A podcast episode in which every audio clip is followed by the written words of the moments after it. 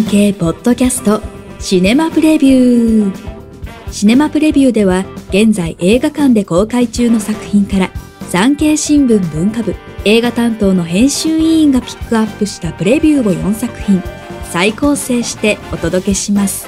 なお上映予定は予告なく変更される場合があります。最新の上映予定は各映画館にお問い合わせください。一作品目アフターヤンテクノと呼ばれる人型ロボットが一般家庭にも普及した近未来。茶葉の販売店を営むジェイク、妻のカイラ、中国系幼女のミカの一家には、ミカがグアグア、お兄さんと慕うベビーシッターロボットのヤンがいました。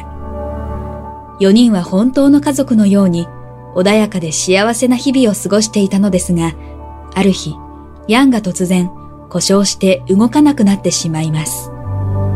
ジェイクは修理に奔走する中、ヤンの体内に1日に数秒間ずつ動画を撮影できる特殊なパーツが組み込まれていることを発見。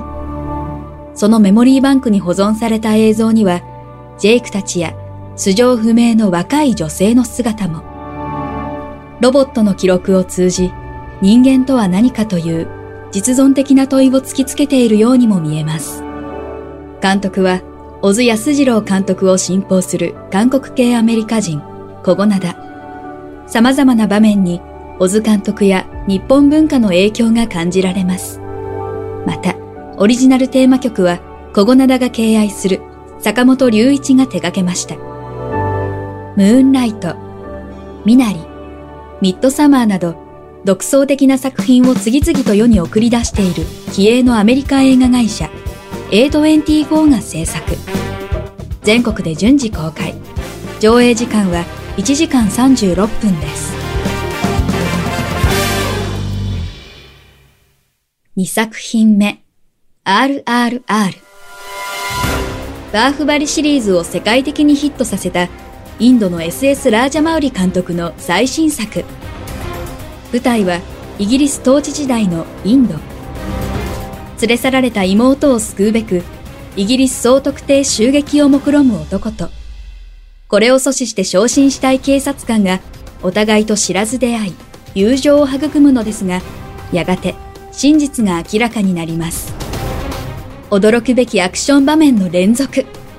口頭無形ですが、それよりも、二点三点する骨太な物語が放つ魅力の方が、はるかに大きく、二人の運命の行方にスクリーンから目を離すことができなくなります。インド映画なので歌と踊りの場面も多いのですが、物語と密接で違和感はありません。全国で公開。上映時間は2時間59分です。3作品目。線は僕を描く。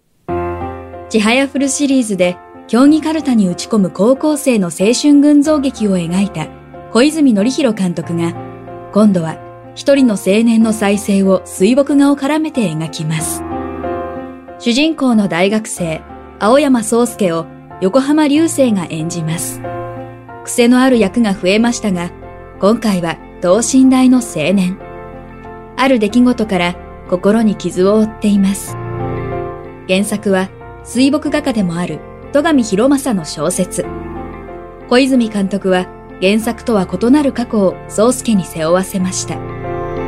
わかりづらい表現もありますが、誠実な作品です。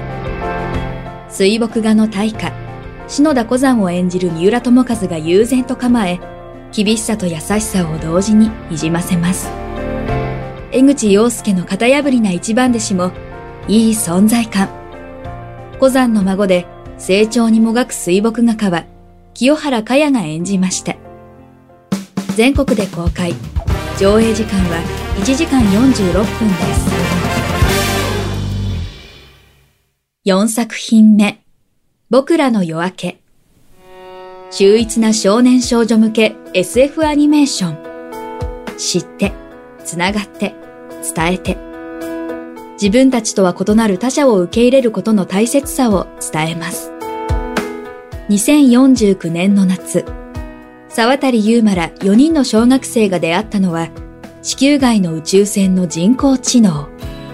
1万年以上の航行の末、地球に墜落し、団地の一頭に擬態して再起動の機会を27年待ち続けていました。感動的ですが、団地を舞台に家庭や学校の葛藤を描き、ケレン味には乏しいような。ひと夏の出会いと別れ、熱いうちに見たい内容でした。ユーマの声を杉咲花が担当しました。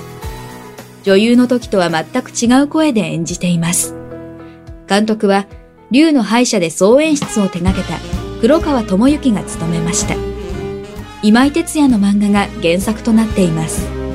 全国で公開。上映時間は2時間です。産経ポッドキャストシネマプレビュー最後までお聞きいただきありがとうございます